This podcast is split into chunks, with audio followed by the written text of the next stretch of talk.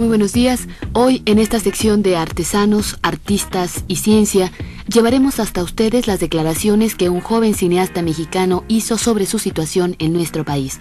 Nos referimos a Paul Leduc.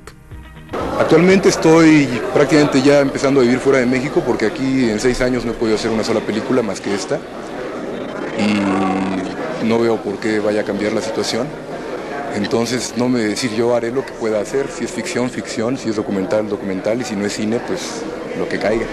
Pero, pero en fin, como aquí por lo visto ya no puedo hacer mucho, pues me voy. ¿Pero estás preparando alguna película? Sí, estoy preparando dos. Hay una que es de ficción, es una mezcla de ficción y documental, que es una película que originalmente se iba a producir en México.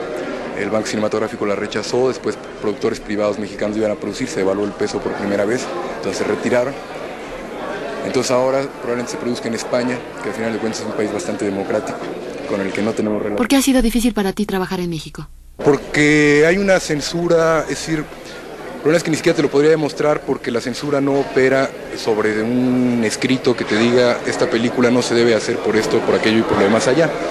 Generalmente, y eso sobre todo desde la nacionalización del cine mexicano en mayo de hace un año, lo que se hace es hacer que las películas estén en estudio durante años, hasta que simple y sencillamente se te olvida que las querías hacer, o este, no financiarlas. Son mecanismos más sutiles de censura, pero no se te puede, no, tú no puedes decir que un papel de la Secretaría de Gobernación o de quien sea te dice que la película no se debe hacer, simplemente la película no se hace. Escuchamos los comentarios de Paul Leduc, director cinematográfico que algunos conocimos por su largometraje RID México Insurgente y recientemente por Etnocidio, Nota sobre el Mezquital, documental de más de dos horas de duración producida por Cine Difusión CEP y la Oficina Nacional de Filmes de Canadá.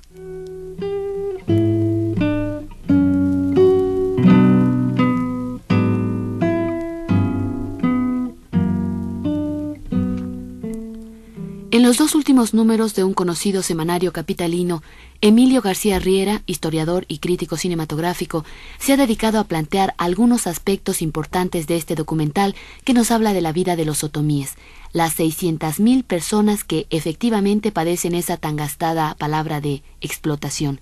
Aquí reproducimos un fragmento de esta opinión. Mezquital presenta tantos capítulos como letras tiene el abecedario, de antecedentes a Simapán. La banda sonora no ofrece otras palabras que no sean dichas por los entrevistados.